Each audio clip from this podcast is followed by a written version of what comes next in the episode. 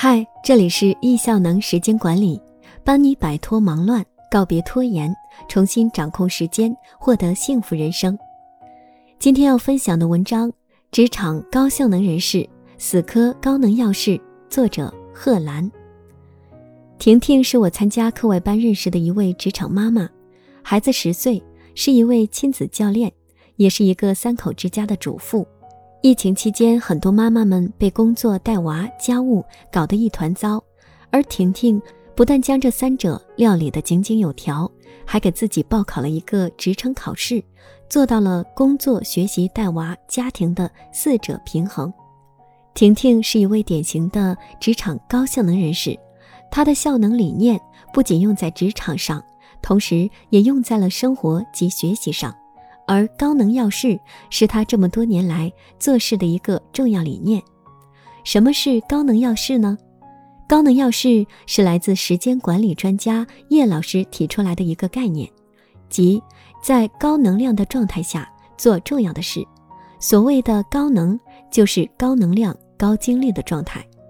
从时间上来说，在一天中，通过一夜的睡眠，早起之后的几个小时是精力比较旺盛的。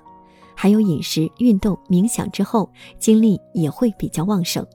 所谓的要事，就是对我们影响最大、最有价值的事情。因为每个人的时间和精力都有限，所以我们要跳出原有的做完所有事情的思维方式，要进行选择，选择那些对自己人生产生积极影响的百分之二十的重点事物，用百分之八十的资源，在高能时刻首先做。专注做，用心做，做到极致。高能要事的理念一：选择对人生方向产生积极影响的事，每天前进一点点。什么是对我们人生方向产生积极影响的事呢？无非是工作及家庭。话题再回到婷婷的身上，对婷婷来说，亲子教练是她的工作，但是由于疫情的原因，亲子课程停了。但是为了保证复课后学员们的续班率，趁着疫情期间，婷婷给自己制定了学员沟通计划，每天沟通三位服务过的学员家长，问他们在亲子过程中遇到什么问题，并耐心的给他们解答。每周在他的亲子群里发一些亲子游戏、视频、课程等，保持群的活跃性。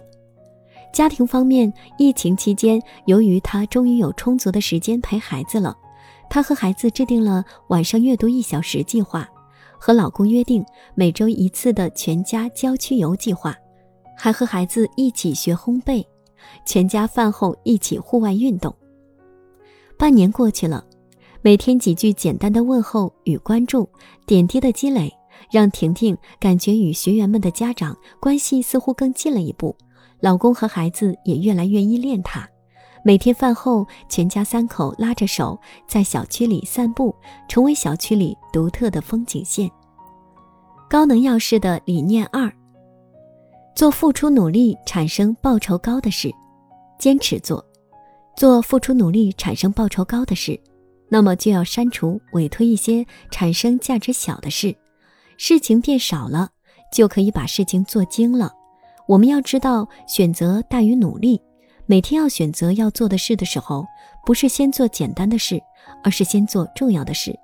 每天练就做要事的能力。疫情期间，由于婷婷的机构停业休息，她也成了一名全职的家庭主妇。但是她却没有陷入到家庭事务中，甚至每天的洗碗、屋子里的保洁都是请人来做的。借着疫情休息的这段时间，给自己报了职业方向的职称考试。每天大量的时间都用来学习，管理岗位一直是他的职业目标，也是他未来升职加薪的一个途径。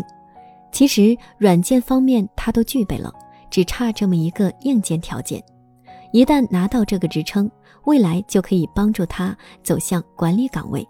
尽管每天他在沟通客户、照顾家庭，但是这半年内，婷婷每天雷打不动地坚持听课、学习、复习。高能要事的理念三，重要的是放到高精力的时间去做。每个人每天的精力有限，高精力的状态对我们而言只有那几个小时而已。所以尽量将这段精力用来做最重要的事。高精力一般是分布在早上起床之后，或者运动冥想之后。之前，婷婷在工作单位时，往往是早上送了孩子就早早去单位，开始她的高精力工作了。如今疫情期间在家，完全打乱了她的节奏。八到九点钟正是她做高能要事的时候，但是偏偏这个时间段要给老公和孩子准备早餐。为了保持她的高能要事，于是婷婷调整了自己的作息，每天早上婷婷四点半就起床。而这时候，家人还在熟睡中，趁着家里安静的时光，一个人独自在客厅学习他的职称考试内容，学习到七点左右，外出运动一下，回来洗漱及家人准备早餐，八至九点全家共进早餐，早餐后老公上班安排孩子学习，此时他可以继续学习或者工作，即使偶尔被打扰也没关系。因为他的高能钥匙已经完成了，